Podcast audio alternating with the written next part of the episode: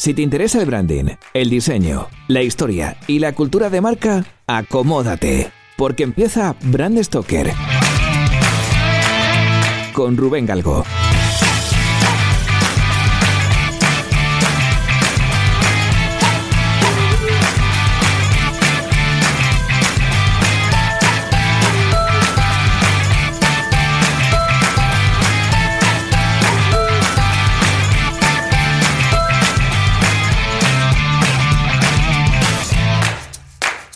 Hola, ¿qué tal? Muy buenas amigas y amigos de Brand Stoker.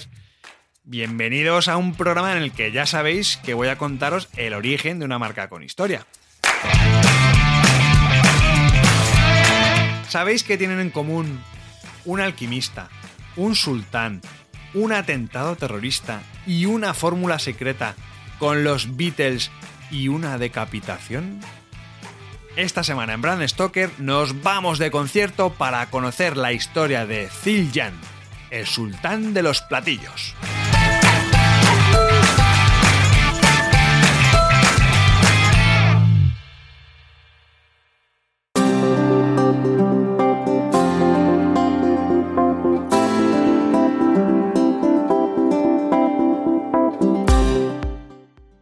Es una de esas compañías que son súper antiguas, ¿no? Es una de las más antiguas del mundo.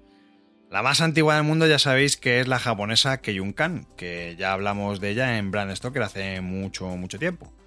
Ziljan tiene su origen en Constantinopla, ¿vale? En lo que es la actual Estambul. Sin embargo, pues bueno, Keiyunkan, como digo, era japonesa, ¿no?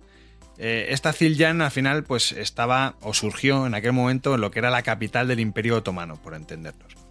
Estamos hablando del año 1623, es decir, hace más de 400 años. En aquel año, un alquimista armenio llamado Kerope I trataba de fabricar oro, pues ya sabéis, ¿no? Lo típico de la alquimia, el intentar conseguir la piedra filosofal y todo esto, ¿no? Y, y transmutar metales. Así que bueno, pues él estaba intentando fabricar oro y bueno, no tuvo éxito. La verdad es que le salió mal, pero así una especie de serendipia, pues fue que dio con una aleación que tenía unas propiedades sonoras flipantes. Estamos en la Anatolia y es una zona además que es conocida como la Asia Menor y comprende además la parte de lo que es actualmente Turquía y bueno, pues toda esta zona pues al final tiene mucha mucha fama de fabricación de cimbales, ¿no? Y además es una bueno, es una especie de legado que se remonta al año 1200 a.C., o sea que, bueno, era una zona donde esto lo controlaba. La nueva mezcla que había conseguido Kerope I tenía una musicalidad flipante también, era algo totalmente desconocido, o sea, nadie hasta entonces había dado con algo similar y resultó ser súper apreciada por el sultán, el sultán Osman II. Este le invitó, entre comillas, a su palacio para que fabricase címbales para sus bandas de música, para su ejército, bueno. Pasaron los años y este Kerope I pues falleció. Justo, justo antes de morir, le transmitió a su hijo, Abedis I, la fórmula secreta para conseguir ese bronce extraordinario a base de, bueno, pues unas proporciones exactas de estaño y cobre. Hoy sabemos que la fórmula no es nada del otro mundo, es decir, que la mayoría de los platillos, de hecho, todos los platillos profesionales eh, conocen esa fórmula como B20 y, se entiende como que tiene un 80% de cobre, un 20% de estaño y algunas trazas de plata, ¿vale? Pero bueno, esto simplemente es, lo suelto así a nivel, a nivel informativo. Como decía, fue Abedis I el que continuó un poco la actividad de su padre y el sultán, en agradecimiento, pues le entregó 80 piezas de oro. Además, le dio, bueno, le permitió, digamos, el lujo de que su nombre perdurase de alguna forma hasta la actualidad, ¿no? Y entonces le dio el nombre de Ziljan. Ziljan significa hijo del fabricante de cimbales. Así que, curiosamente, pues yo creo que es el primer naming de la historia que ha puesto un sultán. Así que bueno, ahí queda la efeméride.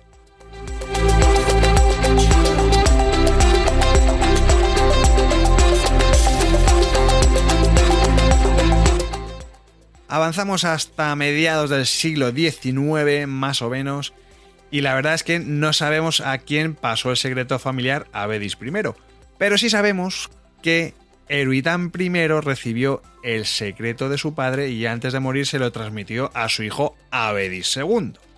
O sea que todo de momento seguía ahí en familia.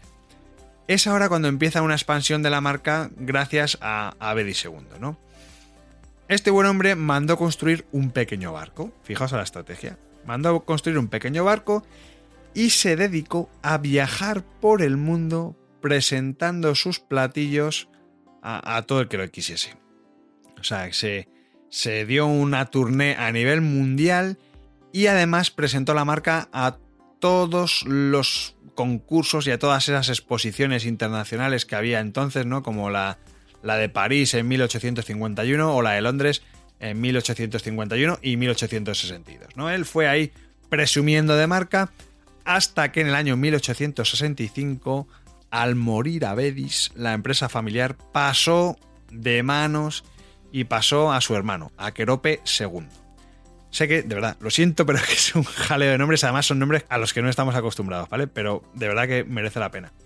Este Siguió con la política expansiva que había creado Abedis y durante 44 años los platillos Ziljan continuaron ganando premios y de alguna forma pues ese prestigio internacional del que a día de hoy todavía hace gala. Poco a poco el nombre de la familia se iba cargando de fama, de reputación. Bueno, hablar de fabricación de platillos era hablar, de Ziljan. Posteriormente vinieron una serie de años difíciles y es que la fábrica se incendió se quemó. Claro, esto supuso una merma en la economía bastante complicada. Y casi casi estuvieron a punto de ser comprados por unos empresarios franceses. Es entonces cuando el sultán Abdulmecid I vuelve a ayudar a la familia y se hace cargo de todas las deudas. Como decía, Kerope II estuvo al frente de la compañía que se llamaba K de Kerope Ziljan Co. Así es un poco como se llamaba y estuvo al frente hasta el año 1909. Ese mismo año, su hija mayor, que se llamaba Victoria, que este tío además tuvo 12 hijos, bueno, pues una de ellas recibió de su padre el secreto y tomó las riendas de la compañía. Aquí la historia, de nuevo, vuelve a complicarse todavía un poco más. Esta Victoria, no sabemos muy bien por qué, le ofrece secreto a su primo, el hijo de Abedis II, aquí ya cuento que estáis totalmente perdidos, pero bueno. Y este lo rechaza en favor de su hermano Arman. Este Arman lo vamos a conocer como el familiar rebelde, ¿vale? El tío estaba muy comprometido políticamente, era bastante, bastante extremista, incluso eh, organizó un atentado contra el sultán, ¿no? Y la consecuencia que tuvo esto fue que terminó exiliado en Rumanía. Desde Bucarest el tío empezó su propio negocio, empezó su propio negocio de platillos con el nombre de A, de Aram, Ziljan Ancie. Y por primera vez se empezaron a fabricar los platillos Ziljan fuera de Turquía.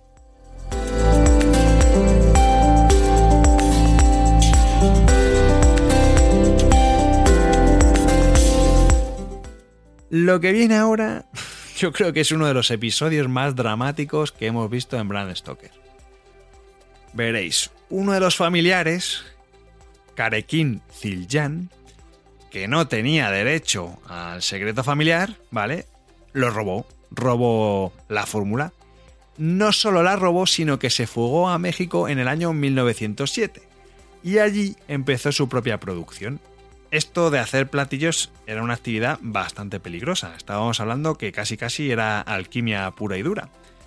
Así que, bueno, pues como el chico no sabía muy bien cuáles eran los procesos, ni tampoco tenía ni idea de cuáles eran las precauciones que había que tomar, provocó una explosión que le cortó la cabeza, se la cercenó, y el resto de su cuerpo terminó envuelto en una aleación de metales fundidos. O sea, rollo Juego de Tronos, todo súper gore, la verdad.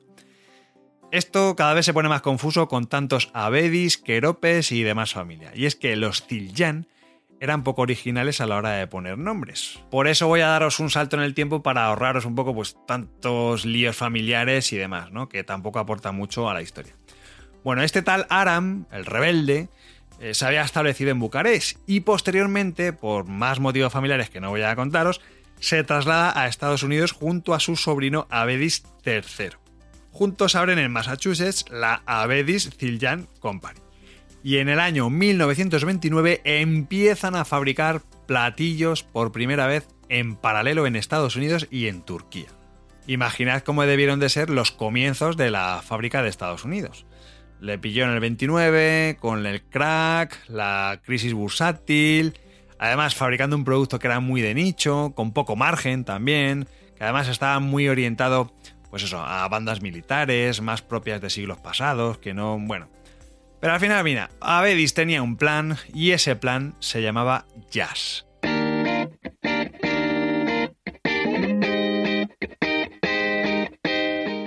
Si lideras una empresa o eres la persona responsable de crear o actualizar la marca de tu compañía, no dudes en ponerte en contacto con nosotros. Búscanos en nuestra web, brandstoker.com.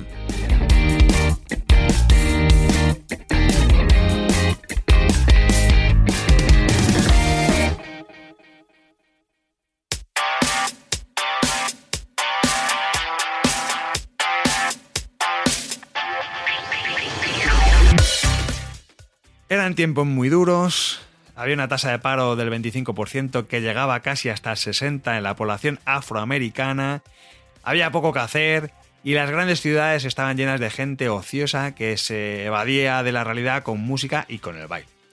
Surgen entonces las big bands, eh, con ellas el swing, el saxo se convierte en el instrumento que representa al nuevo estilo musical de la mano de grandes músicos como Lester Young o Coleman Hopkins, en fin, era una época, ya seguramente la ponéis imágenes, ¿verdad? Bueno, pues muchos de estos músicos conocían los platillos turcos hechos a mano, pero no sabían que se habían empezado a fabricar en Estados Unidos. Aquí es en el momento en el que entra una empresa americana, la Fred Gress Co., que contaba con una gran cuota de mercado, que además ya conocía pues eso, a, a, todos los distribuidores y demás, y a los fabricantes de un montón de instrumentos musicales, ¿vale? Entonces, esto le facilitó que controlara marcas como Zildjian, ¿no? Entonces toda la distribución de Zildjian cayó en sus manos. Y tanto la distribución americana como la distribución turca, pues la empezó a gestionar un tercero. Esta empresa que, como digo, se llama Fred Grest. Avedis III, justamente en ese momento, empezó a evolucionar sus productos, que como decíamos, eran platillos de marcha, básicamente, que se vendían de dos en dos para ser tocados chocándolos uno contra otro. Los nuevos platillos se incorporaban a las baterías y estas se usaban individualmente para marcar el ritmo. Es en estos momentos cuando surgen las distintas clases de platillos, que además es una categoría de platillos que llega hasta la actualidad, es decir, el ride, el bronze, el wish, el cracks, o sea, todos estos son tipos de platillos, ¿no? La proximidad de los músicos de jazz hizo que los platillos de Avedis y de Aram desbancaran pronto a sus familiares turcos y poco a poco fueron posicionándose como la marca de referencia.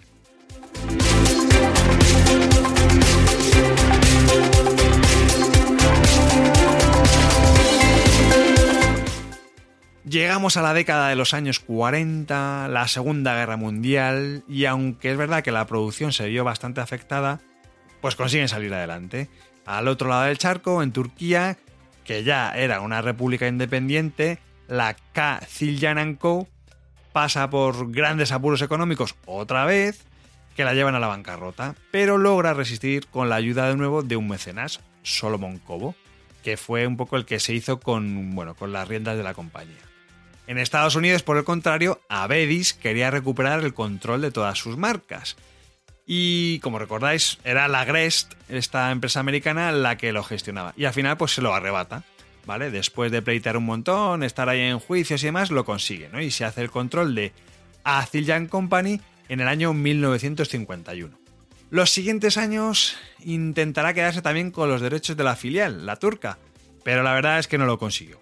Por otro lado, el jazz seguía evolucionando a gran velocidad y después del swing y de las big bands, pues llegó el bebop, el rhythm and blues, o sea, estamos en los años 50 y ya se habían separado las dos corrientes que darían lugar a, todos estos estilos musicales que tenemos en la actualidad, ¿vale? Entonces era un momento a nivel musical súper, súper, súper activo. De hecho, bueno, os recomiendo que os paséis por nuestra página web, por brandstoker.com, para que veáis a muchísimos músicos y fotografías de, bueno, de un montón de personalidades relacionadas con la marca Zildjian.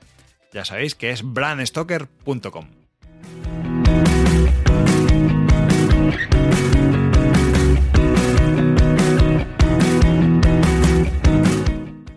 Volvamos a nuestros platillos. A ver, estamos en los años 60, concretamente en el año 1964, y ocurre un hecho, un hecho que catapulta definitivamente a Zildjian hasta el lugar que ocupa hoy en día.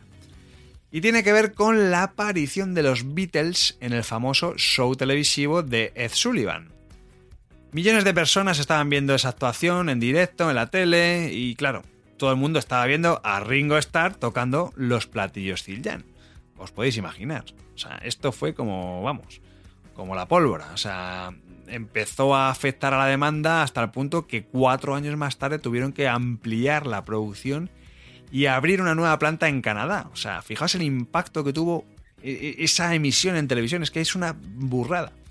Esto sirvió para que recuperaran finalmente todas las marcas y todas las patentes, ahora sí se consiguió a base de, cerrar la planta de Turquía y finalmente Avedis Ziljan Co. comenzó a producir los famosos platillos K. Ziljan en Canadá. Aquí la historia se vuelve a enredar bastante durante décadas entre las dos familias. Por un lado tenemos los distintos tipos de fabricación y por otro lado tenemos los pleitos con el gobierno turco, etc. Bueno, resumiendo, que la situación derivó al final en 1979 en una excisión final definitiva que supondría la creación por parte de Robert Zildjian de una nueva compañía que operaría directamente desde la planta de Canadá. Esa nueva compañía se llamaba Sabian y continúa hoy vendiendo platillos con un posicionamiento de marca súper, súper, súper top, súper elitista y muchísimo más exclusivo que los de la marca Zildjian. Como habéis visto, pues esto es una historia que está llena de rivalidades, de contratiempos, de efemérides, que además ha perdurado casi 400 años, que se dice pronto. Y la verdad es que si la marca Zildjian sigue manteniéndose como líder de platillos a día de hoy, pues es gracias a que están innovando y sacando nuevos productos que se convierten en estándares de la industria musical. Por todo esto, espero que os haya gustado esta historia y que cuando vayáis al próximo concierto os fijéis en los platillos del batería y disfrutéis un poco más del gran invento que es la música.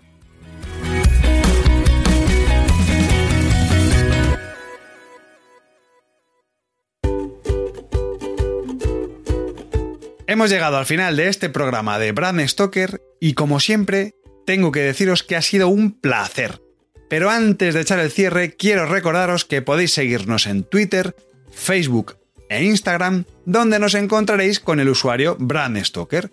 O si lo preferís, me podéis seguir a mí a través del usuario Crenecito.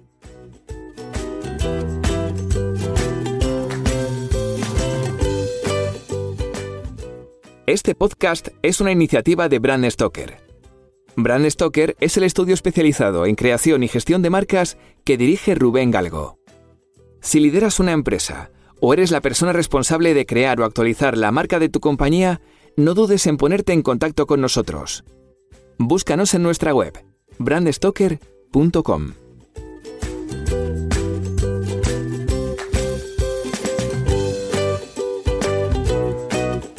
Por último, no olvidéis comentar este programa, darle a me gusta y compartirlo en vuestras redes sociales. Y si os habéis quedado con ganas de más, podéis escuchar más programas de Brand Stoker en las principales plataformas de podcast y sobre todo en brandstoker.com. Muchas gracias por estar ahí y recordad, como dijo Paul Rand, el diseño es simple. Por eso es tan complicado. Hasta el próximo programa. Chao.